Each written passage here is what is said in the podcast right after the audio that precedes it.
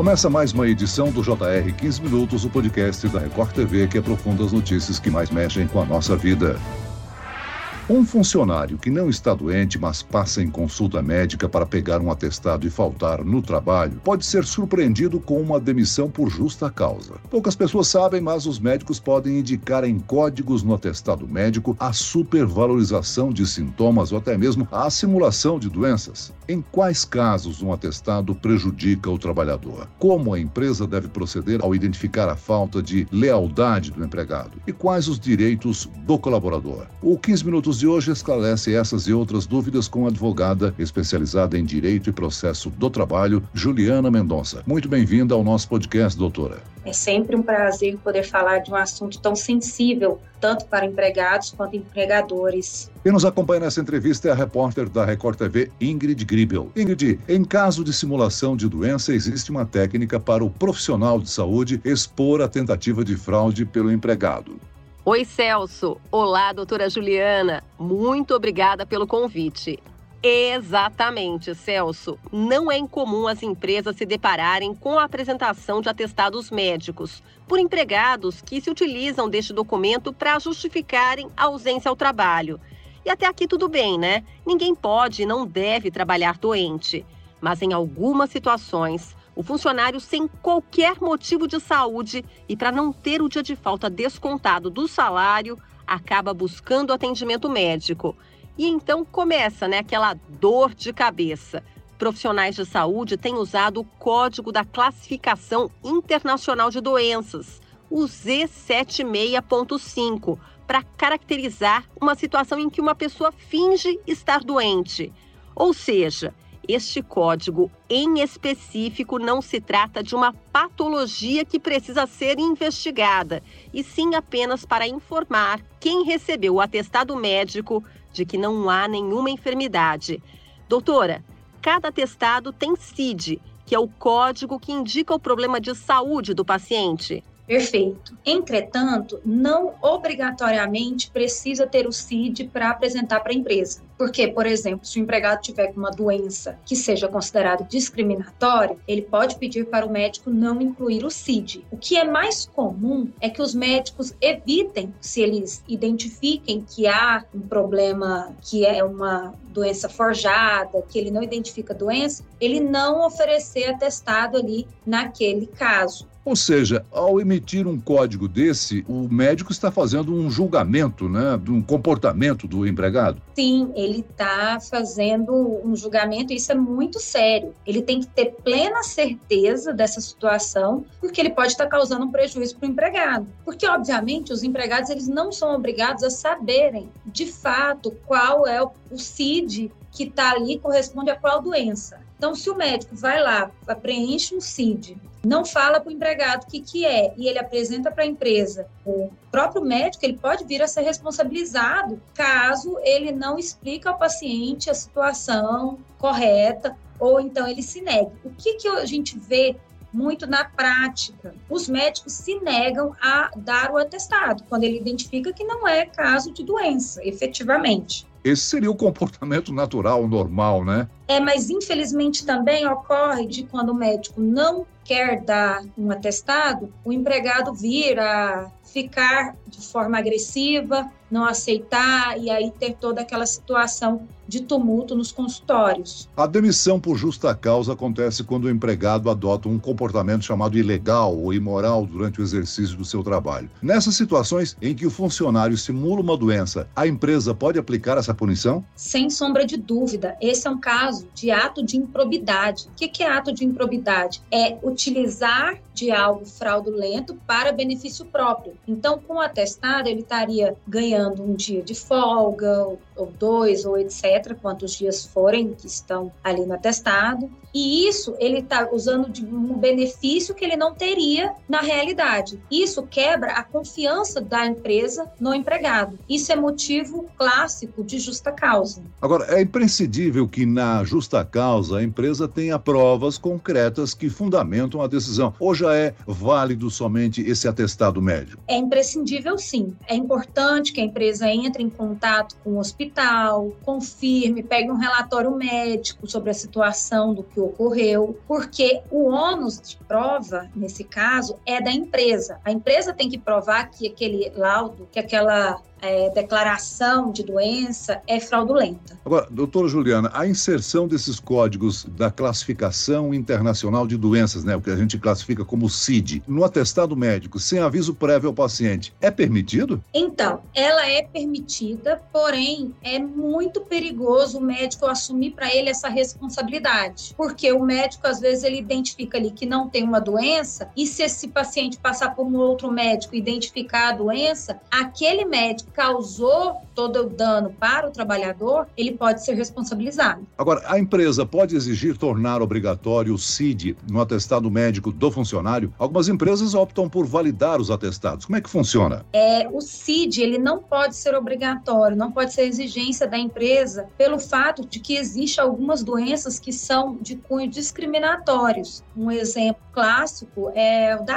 AIDS. Por exemplo, eu tenho doença, né? E aí eu coloco coloca algum CID referente a essa doença ou outra doença estigmatizante. Isso a empresa não pode exigir que o empregado forneça o CID. Ela tem que confiar que o médico se deu um atestado com períodos de ausência ao trabalho justificada, ele não precisa justificar qual era a doença em si. Ou seja, a gente está falando do Z76.5 que apontam um comportamento ilegal do empregado. Existem outros CIDs? Nesse sentido, não. Existe CID de todas as doenças. Agora, que, que me recorde a ponto de identificar que é uma simulação de uma doença, não. Mas é muito complicado também, porque pode ser que o empregado esteja passando por um problema psíquico e identifique que ele está doente, mas de forma psiquiatricamente. Ele acha que ele está doente, é, ele acredita naquela doença, só que é um problema psíquico.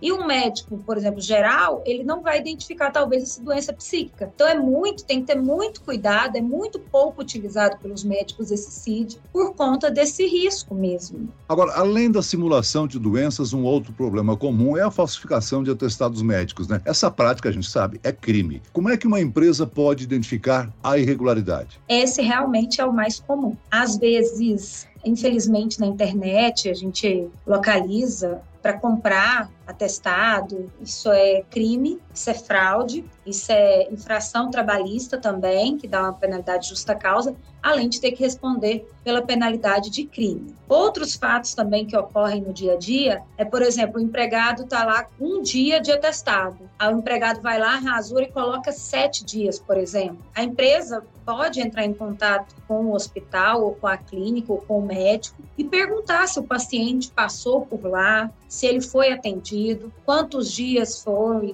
necessário o atestado, caso ela acredite ou ache que aquele atestado não tenha veracidade. E aí ela pode pegar uma declaração do médico e poder dar demissão por justa causa para esse trabalhador.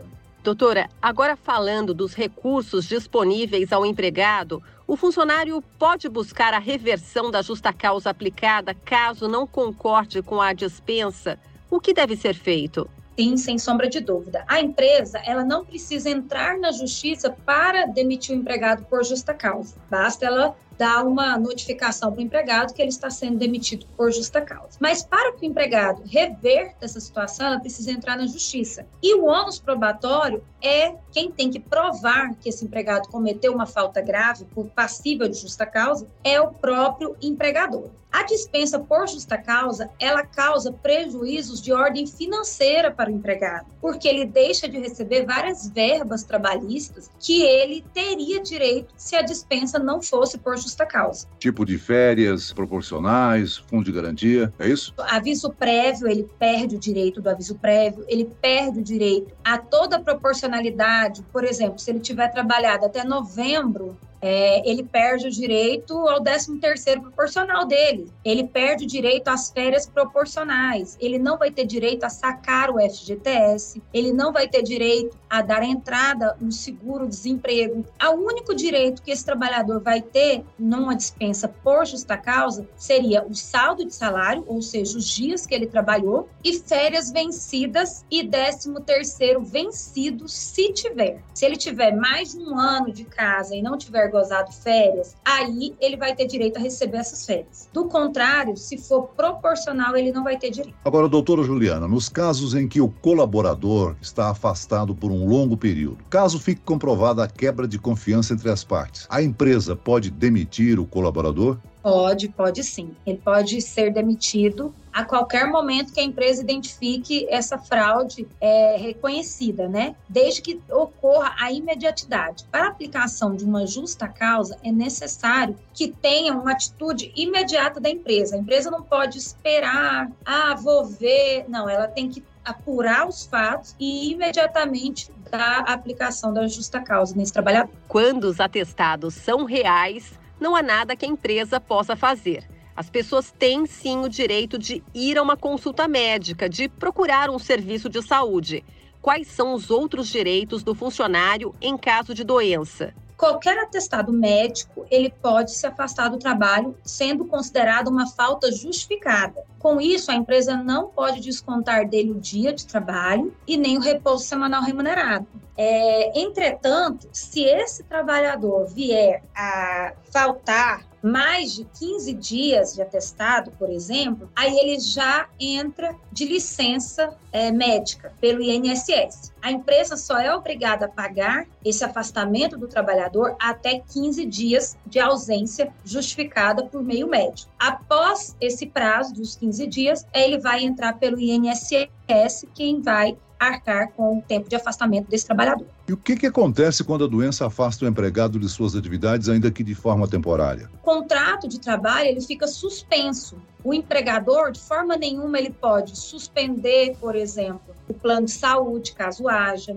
Ele não pode demitir o empregado, Enquanto esse trabalhador estiver afastado da empresa, utilizando de meios médicos, né, por meio de atestado, esse contrato de trabalho ele não pode ser é, rescindido, ele tem que estar suspenso. Agora, é dever, é claro, de toda empresa zelar pela saúde física e psicológica dos seus funcionários. Afinal, todos os profissionais estão sujeitos aí a diversos riscos que podem, de alguma forma, causar lesões. Aqui na Record TV nós temos um ambulatório, uma equipe médica sempre à disposição dos colaboradores. A segurança do trabalho sempre vistoriando. Doutora, uma empresa responsável cuida, pensa na saúde do colaborador, né? Sim, entretanto, a lei só existe para empresas maiores. Pequenas empresas, pequenas, médias empresas, elas não precisam é, e não precisam ter esse custo, né? Porque é um custo alto, mas ela tem sim se preocupar com a ergonomia dos trabalhadores, com a saúde psíquica dos trabalhadores. Ela precisa ter um RH, um departamento pessoal muito bem organizado para cuidar desses trabalhadores e assim evitar doenças de assédio, burnout, são doenças é, consideradas psíquicas que ocorrem no meio ambiente de trabalho,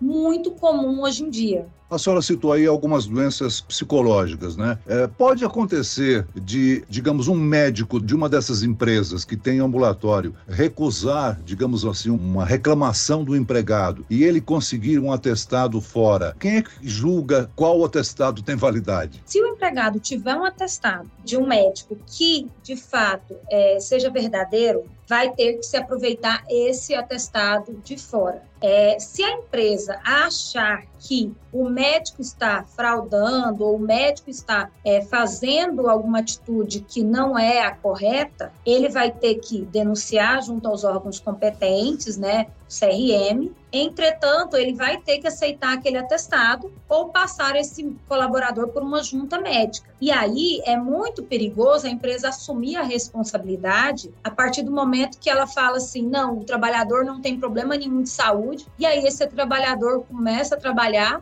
vem a ter um problema de saúde mais grave, a empresa ela vai ter responsabilidade, inclusive objetiva, sobre essa situação. Esse código de classificação da doença, ele é público, não é uma coisa guardada em segredo entre os médicos e as empresas, né? Não é público. Basta clicar no Google e você pesquisa qual que é a doença e você consegue sim identificar sem problema nenhum. Ela é um código internacional. E tem sido um comportamento dos médicos a utilização desses códigos? É comum a utilização desses códigos, sim. Eu nunca vi na prática a utilização do código como se o empregado estivesse utilizando de forma fraudulenta a doença. Mas, no geral, os códigos são comuns, salvo se o empregado falar: olha, eu não quero que coloque qual é o CID. Muito bem, nós chegamos ao fim desta edição do 15 Minutos. Eu quero aqui agradecer as informações, a participação da advogada especializada em Direito e Processo do Trabalho, Juliana Mendonça. Obrigado, doutora. Eu que agradeço o convite. E agradeço também a presença da repórter da Record TV, Ingrid Gribel. Ingrid. Muito obrigada, Celso. Obrigada, doutora Juliana. E até a próxima. Esse podcast contou com a produção de David Bezerra e dos estagiários Lucas Brito e Cátia Brazão. A sonoplastia de Marcos Vinícius. A coordenação de conteúdo é de Edvaldo Nunes e Deni Almeida. A direção editorial de Diago Contreira. Vice-presidente de jornalismo Antônio Guerreiro. E eu, Celso Freitas, te aguardo no próximo episódio. Até lá.